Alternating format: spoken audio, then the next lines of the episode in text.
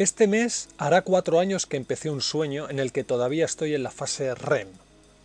Intentar dar la vuelta al mundo siguiendo el perfil de los continentes. Y lo intento hacer sin volar. ¿Por qué?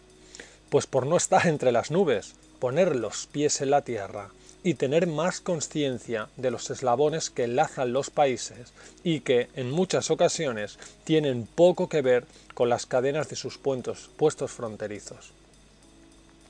Empecé en África por mi fuerza y por su dureza y encanto.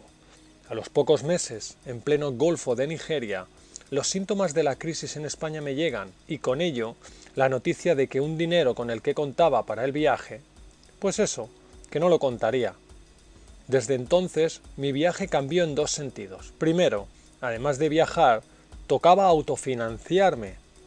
Y segundo, empezaba a tener una sensación de, de haber sido traicionado por mi país.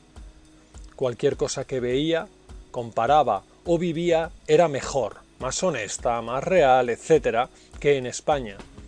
Ese estado anímico de casi al principio del viaje fue cambiando país tras país. En estos 48 meses he gozado de muchas vivencias y de muchísima hospitalidad.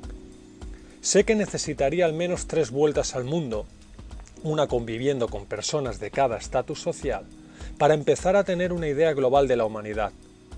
En todos los países hay ricos, pobres, clase media, y cada una, nunca mejor dicho, es un mundo. Vivir en Benín casi un mes, en un poblado sin recursos, o tener la opción de conducir uno de los 40 coches de un anfitrión gobernador pakistaní podrían ser un dato del abanico entre ellas.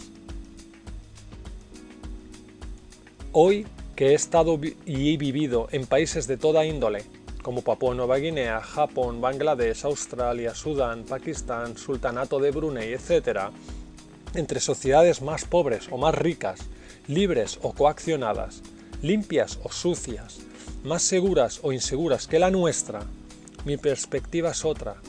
El país más rico y el más pobre del mundo tienen cosas en común. Te mueres en la puerta de los hospitales porque no te atienden si no tienes dinero.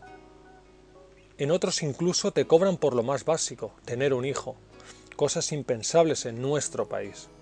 Una sociedad en la que puedes legalizar una relación, independientemente del sexo que sea, mientras que en otras te han asignado pareja antes de la pubertad, donde eres libre para votar, ya que en muchos países no puedes, o como en Australia, donde si no, si no vas te sancionan con 150 dólares.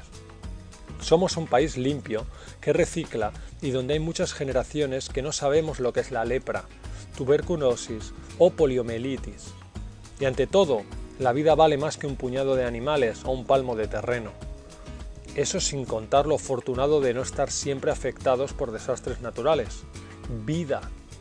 Sigo viajando y sigo abriendo diálogos, aquí en Canadá, con ellos y en la red contigo, para compartir y siempre para aprender. Realmente he sentido que no siempre lo del vecino es mejor y lo mío no está bueno.